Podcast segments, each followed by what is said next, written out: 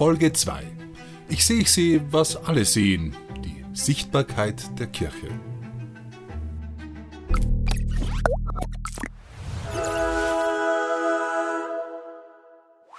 In der letzten Folge haben wir die am weitesten verbreiteten protestantischen Kirchenbilder untersucht, die entweder eine unsichtbare Kirche postulieren oder die an zwei Kirchen letztlich im selben Gedanken der einen unsichtbaren Kirche münden.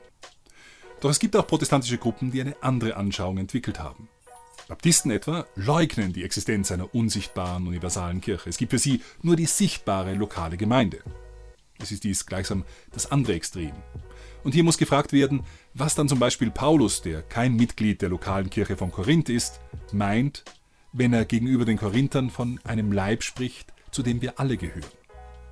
Es gibt also nach Paulus nicht nur eine lokale, sondern eine universale Kirche. Manche Anglikaner wiederum haben für diese universale Kirche die sogenannte Branch Theory, eine Theorie der Zweige, vorgestellt. Die Kirche sei sichtbar und universal. Einheit gebe es durch Sakramente und durch Übereinstimmungen in der Lehre. Allerdings habe sich die Kirche von einem Stamm her zu einem Baum mit drei Zweigen entwickelt, den Anglikanern, den Katholiken und den Ostkirchen. Eine These, deren Schwierigkeiten im weiteren Verlauf noch sichtbar werden sollen. Miroslav Wolf, ein kroatischer Protestant und Professor an der Yale-Universität, hat versucht, die Kirche auf eine Bibelstelle zu reduzieren. Wo zwei oder drei in meinem Namen versammelt sind, da bin ich mitten unter ihnen. Die Kirche von Wolf ist demnach lokal, sichtbar, aber ohne Struktur. Abgesehen von einer breiteren Kritik durch Evangelienstellen, die mit dieser Vorstellung nicht harmonieren, muss man in diesem Fall nur in diverse unmittelbar vor Wolfs Kirchenkonstitution blicken. Wenn dein Bruder sündigt, dann geh zu ihm und weise ihn unter vier Augen zurecht. Hört auf dich, so hast du einen Bruder zurückgewonnen. Hört aber nicht auf dich, dann nimm einen oder zwei Männer mit, denn jede Sache muss durch die Aussage von zwei oder drei Zeugen entschieden werden. Hört er auch auf sie nicht, dann sage es der Ekklesia, der Kirche. Hört er aber auch auf die Kirche nicht, dann sei er für dich wie ein Heide oder ein Zöllner. Damit erweist sich Wolfs Kirchenverständnis als unzureichend. Es gibt eine Kirche, sie ist sichtbar, strukturiert, universal und eins. Was ist nun die katholische Auslegung der ganzen Frage? Die vielleicht bekannteste Beschreibung der sichtbaren Kirche und was sie zusammenhält, stammt von Robert Bellarmin oder wie er in Wirklichkeit hieß, Roberto Francesco Romulo Bellarmino di Montepulciano. Da sieht man gleich viel besser, mit wie viel Leidenschaft er für die Kirche gebrannt haben muss. Bellarmin spricht von den Tria Vincula, lateinisch den drei Bändern, den drei Dingen also, welche die Gläubigen mit der einen Kirche verbinden. Und das sind erstens der gemeinsam bekannte Glaube, zweitens die Gemeinschaft in den Sakramenten und drittens die geordnete Leitung durch legitime Hirten in Einheit mit dem obersten Hirten, dem Papst. Diese Beschreibung trägt zum einen der Sichtbarkeit der Kirche Rechnung, wie sie das Neue Testament beschreibt, andererseits bietet Bellamins Formel darüber hinaus aber auch ein Verständnis, wie einzelne Personen, andere Kirchen und kirchliche Gemeinschaften in abgestufter Weise zur Kirche Christi stehen können. Gibt es größere Unterschiede im Glauben? Fehlen einige der sieben Sakramente? Fehlen legitime Hirten oder fehlt allein die Einheit mit dem Papst? Die Tria Vincula beschreiben jedoch nicht einfach nur etwas rein Äußerliches, sondern sie sind eingebettet in das biblische Bild von der Kirche als mystischem Leib, dessen Haupt Christus ist. Als Leib hat die Kirche Dinge, die sie aufrichten, ihr Form geben, sie definieren, sie begrenzen. Und genau das tun das Bekenntnis des gemeinsamen Glaubens und die Sakramente. Die rechtmäßige Leitung ist bildhaft gesprochen das notwendige Knochengerüst dieses Leibes. Doch weil es ein lebendiger Leib ist, gibt es auch etwas, das diese Glieder lebendig macht. Und das ist die Caritas, die Liebe, die durch den Geist eingegossen ist in das Herz. Es ist die heiligmachende Gnade, welche den Einzelnen zur Wohnstadt Gottes macht und ihm ein übernatürliches Leben schenkt. Man kann einen Glauben bekennen, nur mit den Lippen. Man kann ein Sakrament äußerlich empfangen, ohne alle seine Gnaden. Man kann ein Amt besitzen für den Eigennutz und ohne Dienstbereitschaft. Die Liebe hingegen ist es, die Glieder der Kirche lebendig macht. Von daher bedeutet ein Glied der Kirche zu sein nicht automatisch gerettet zu sein. Ein katholischer Taufschein ist kein Eintritt in den Himmel. Nur die Liebe verbindet uns durch die Gegenwart des Heiligen Geistes mit Christus. Im mystischen Leib Christi gibt es demnach lebendige und tote Glieder, aber Glieder des Leibes nichtsdestotrotz. Reue und Umkehr kann die einen in diesem Leben wieder lebendig machen, Abfall und Sünde, welche die Liebe zerstören, den geistigen Tod bringen. Das biblische Bild für diese Vorstellung, dass die Kirche eben nicht nur die Reinen sind, die Geretteten, die Unsichtbaren, die nur Gott kennt, sondern es gute und schlechte, also lebendige und tote Glieder gibt, finden wir im 13. Kapitel des Matthäusevangeliums. Dort sortieren die Engel am Ende der Zeit aus dem Fang des Netzes die guten und die schlechten Fische aus. Das Netz ist hier wie an anderen Evangelienstellen nichts anderes als die Kirche. Und im Netz ist nichts anderes als der Fang jener, die mit Petrus Menschenfischer geworden sind. Hier liegt also die traditionelle und katholische Antwort auf die Frage, wie Glaube und Unglaube, Heiligkeit und Sünde in der Kirche existieren.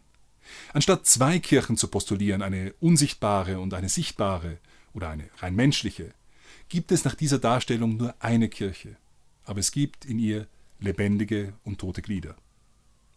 Bellamins Überlegungen gehen aber noch weiter.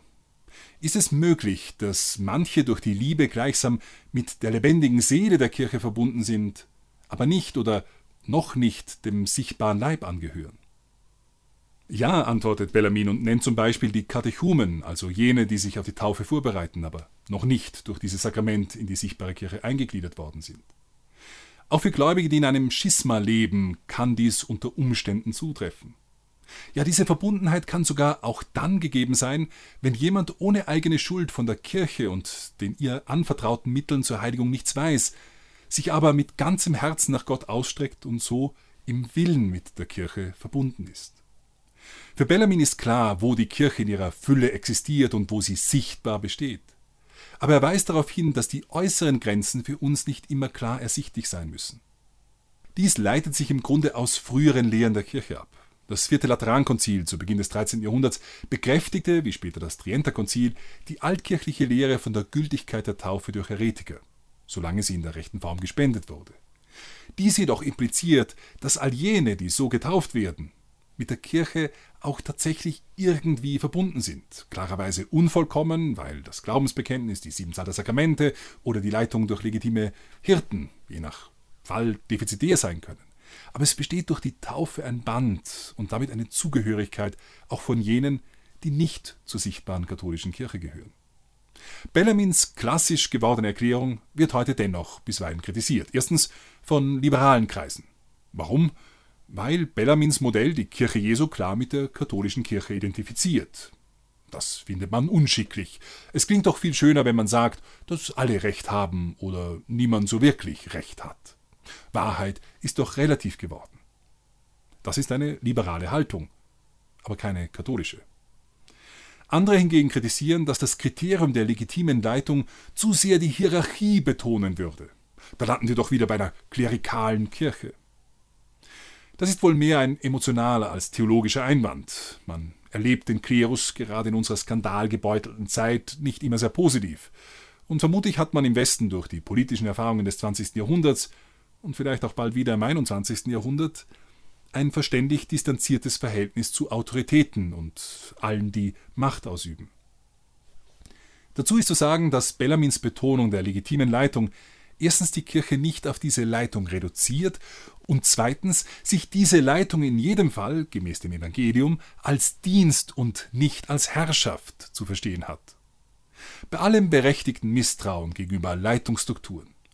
Ohne Leitung und Ordnung kann ab einer gewissen Komplexität nichts funktionieren. Ohne Verantwortliche gibt es kein Tennisturnier, kein Skirennen, keine Schule, kein Gesundheitssystem, kein Rechtssystem, kein staatliches System, kein Heer, auch keinen organisierten Kindergeburtstag.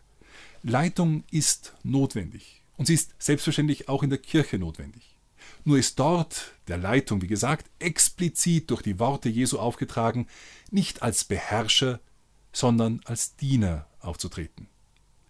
Die Unvollkommenheit, mit der dies praktisch oft gelebt wird, macht Leitung zwar im konkreten Fall ungenügend und manchmal sogar unerträglich, aber nicht weniger notwendig.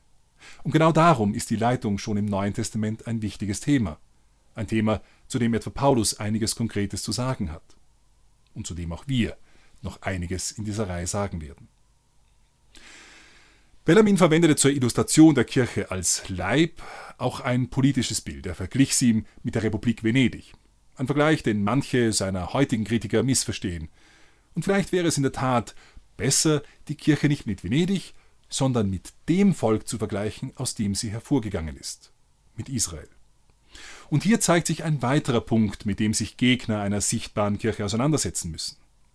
Es lohnt sich zu reflektieren, wie Gott im alten Bund das alte Israel formte und ordnete. Denn die Kirche ist nur bedingt etwas Neues. Die Kirche ist vielmehr die Erfüllung der Verheißung, durch die das Volk Israel allen Völkern zum Segen werden sollte. Die Kirche ist das neue und universale Israel, durch das Menschen aus allen Nationen und Völkern nun den einen Gott Abrahams, Isaaks und Jakobs anbeten. Wie das alte Israel ein sichtbares Zeichen für die Völker war, muss auch das erweiterte Israel, das neue Volk aus allen Sprachen und Nationen, sichtbar sein, um Zeugnis für den gemeinsamen Glauben zu geben und in Einheit aus dem einen Opfer des neuen Bundeslebens, aus dem alle Gnaden fließen. Wie es im alten Israel Priester und Richter gab, Führer im Volk, so hat Jesus selbst die Zwölf zu diesem Dienst bestellt. Er hat ihnen aufgetragen, nicht zu herrschen wie die Könige der Welt, sondern zu dienen und das Leben hinzugeben, wie er selbst gedient und sein Leben hingegeben hat. Einwände gegen diesen Bezug zwischen Israel und der Kirche gibt es vor allem bei jenen Protestanten, die eine Dispensationstheologie vertreten. Kern dieser Anschauung ist die Vorstellung, dass Gott zwei unterschiedliche Dispensionen, zwei unterschiedliche Pläne hatte. Einen für das irdische Israel und einen für ein himmlisches Volk. Demnach gibt es dann auch einen radikalen Bruch zwischen Israel und der Kirche. Diese Vorstellung wurde in Amerika durch C.I. Schofield popularisiert und findet ihren Niederschlag heute vor allem in den Left Behind und Rapture Romanen. Nach James Borland von der Evangelical Theological Society hatte Gott zwar Israel als messianisches Reich vorbereitet, aber nachdem Israel Christus als Messias abgelehnt hatte, beschloss Gott etwas Neues zu machen. Die Kirche war sozusagen sein Plan B.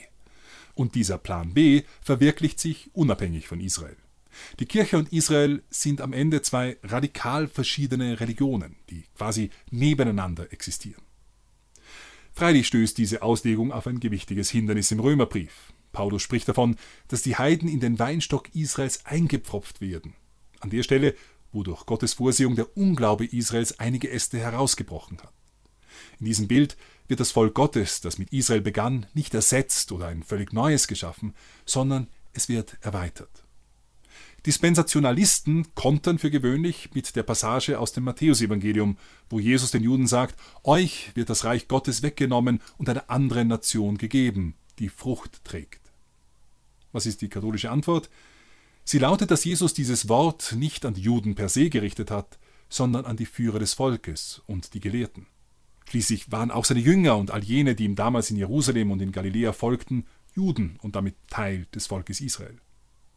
Wir halten daher fest, Jesus hat das Volk Israel in Erfüllung seiner universalen Bestimmung erweitert und in der Kirche, wo Juden und Heiden Platz finden, neu aufgestellt. In diesem Sinn nennt Paulus die Kirche das Israel Gottes. Die Kirche ist nicht Plan B, sondern die Erfüllung der Verheißungen, die an Israel ergangen waren. Andere Einwände gegen den Parallelismus vom alten Israel und der Kirche betonen den geistigen Charakter des neuen Israels. Vor allem das Priestertum ist für die meisten Protestanten eine schwere Verirrung der Katholiken und der Ostkirchen. Christus sei der eine und einzige hohe Priester und überhaupt seien die Christen nach Offenbarung 1 ein Volk, ein Reich von Priestern. Dass Christus der eine hohe Priester des neuen Bundes ist, ist katholische Lehre. Das sakramentale Priestertum ist keine Konkurrenz oder Ergänzung dazu, sondern lediglich seine sakramentale Vergegenwärtigung, Repräsentation. So wie Christus uns ein Sakrament seines Opfers hinterlassen hat, die Eucharistie, die ihn als Geopferten repräsentiert, also gegenwärtig setzt, hat er auch ein Sakrament hinterlassen, das ihn repräsentiert als den, der sich dem Vater hingibt, die Weihe, kraft welcher das sakramentale Priestertum Christus darstellt. Dass die Kirche auch allgemein ein Volk von Priestern ist und als solches gerufen, die Welt zu heiligen, wird nicht bestritten. Nur ist das kein Argument gegen das sakramentale Priestertum. Denn dieser Ausdruck von einem Reich von Priestern und einer heiligen Nation wurde auch schon im Buch Exodus auf das damalige Volk Israel bezogen. Und das war selbstverständlich nicht gegen das Opferpriestertum gerichtet, das Gott ja ausdrücklich damals für das Volk Israel eingesetzt hat. Und wenn hier jemand weiter streiten will, dann reflektiere er darüber, dass Korach in seiner Rebellion mit dem allgemeinen Priestertum argumentiert. Ihr nehmt euch zu viel heraus, alle sind heilig, die ganze Gemeinde, und der Herr ist mitten unter ihnen. Warum erhebt ihr euch über die Gemeinde des Herrn? fragte er Mose und Aaron. Das Los von Kurach und seinen Anhängern war, dass die Erde sie für ihre Anmaßung verschluckte. Und um noch eines nachzusetzen, das Beispiel von Kurach wird im Neuen Testament im Judasbrief aufgegriffen. Es gibt Unterschiede zwischen dem alten Israel und der Kirche. Aber es gibt auch eine fundamentale Kontinuität, die der Jünger Jesu nicht übersehen darf. Was stellen wir am Ende dieser Folge fest? Die Kirche ist nach katholischem Verständnis nichts Unsichtbares, sondern nach dem Bild von Paulus der mystische Leib Christi. Ein Leib, der eine äußere Form besitzt und etwas, das ihn beseelt. Ein Leib, in dem es lebendige und tote Glieder gibt. Ein Leib, dessen volle Gegenwart klar in einer konkreten Gemeinschaft sichtbar wird. Und doch ein Leib, dessen eigentliche Grenzen sich über das rein äußerlich Erkennbare erstrecken. Die Kirche ist die Erfüllung der Verheißungen an das alte Israel. Die Kirche ist sichtbar, weil sie für ihren Auftrag sichtbar sein muss. Sie erhält ihre Einheit aus dem einen gemeinsamen Glauben, dem übernatürlichen Leben, das sie aus den sieben Sakramenten schöpft, und der Leitung, in welcher der Hirtendienst der Apostel durch Einsetzung und Handauflegung lebendig bleibt. Teil dieser Leitung ist der Hirtendienst des Papstes, der in den kommenden Folgen nun in den Fokus rücken wird. Universum.